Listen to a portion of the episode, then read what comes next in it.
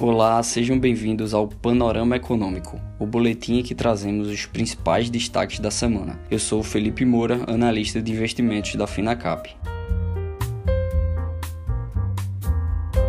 O Ibovespa retomou um pouco do fôlego e teve uma redução notável na volatilidade que foi observada nas duas últimas semanas. Em meio a novos lockdowns sendo decretados nas principais cidades brasileiras, o mercado parece antecipar uma melhora geral na economia conforme o ritmo de vacinação ganha tração e com isso o índice se afasta cada vez mais da marca dos 107 mil pontos alcançadas há duas semanas. Ao praticar o exercício de tentar enxergar um pouco à frente e extrapolarmos a experiência da vacinação e outros países, a campanha de imunização vem dando muito certo ao redor do mundo e a curva de novos casos e mortes vem decaindo proporcionalmente ao número de vacinados nesses países. O grande gargalo no Brasil ainda é a baixa disponibilidade para aquisição de novas doses do imunizante a Câmara segue mais uma semana avançando com textos de alto impacto econômico. Ao aprovar o projeto da Lei do Gás, que visa aumentar a concorrência no mercado de gás natural, limitar a participação da Petrobras no setor e diminuir o preço do combustível, a proposta segue para a sanção presidencial. Com o avanço da proposta, a Confederação Nacional da Indústria estima que haverá aumento de 60 bilhões de reais por ano em investimentos e a geração de 4,3 milhões de empregos nos próximos anos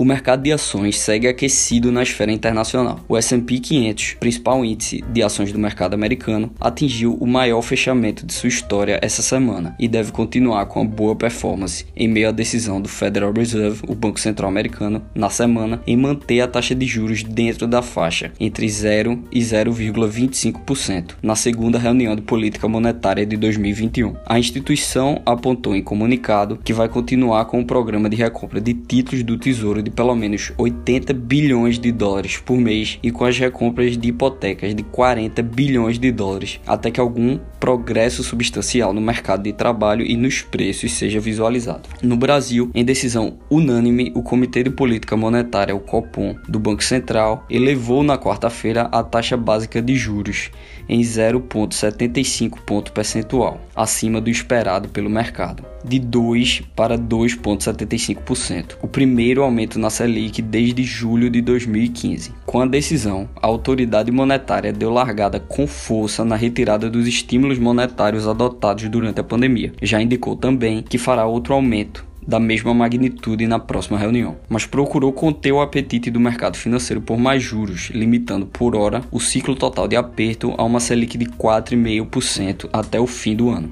Com as decisões dos bancos centrais americano e brasileiro na semana, trouxemos para nossos investidores uma breve visão do modelo atual de política monetária que guia as decisões dessas instituições. Esses modelos sustentam que a inflação pode ser estabilizada através de uma regra para os juros. Segundo a chamada regra de Taylor, para estabilizar a inflação, os juros devem ser reduzidos ou aumentados mais do que proporcionalmente e de maneira inversa ao movimento observado na inflação. Se a política monetária for passiva, ou seja, não reagir de maneira inversa e mais do que proporcional aos movimentos observados na taxa de inflação, a inflação ficará instável. Dessa forma, a decisão do Copom é resultante do fato das súbitas revisões na expectativa de inflação pelo boletim Focus, 10 semanas consecutivas de alta no índice, que atualmente registra uma expectativa de inflação de 3,90% para 2021. Agora, em relação às empresas. Um ano após a corrida por computadores para o trabalho e os estudos em casa por conta da pandemia, o volume de pedidos segue em ritmo acelerado para positivo tecnologia. A demanda demanda continua muito forte e supera nossas projeções toda semana, diz Hélio Rottenberg, CEO da Positivo ao jornal Valor Econômico. Na semana, em teleconferência com analistas, o executivo atribuiu os resultados do quarto trimestre à retomada de compras pelos setores público e corporativo, além das vendas ao varejo. Nos três últimos meses de 2020, a fabricante de eletroeletrônicos registrou um lucro líquido de 149,7 milhões de reais no período, 28 vezes superior ao obtido em igual período de 2019. Na mesma base comparativa, a receita líquida avançou 59,4% para 886 milhões e meio de reais.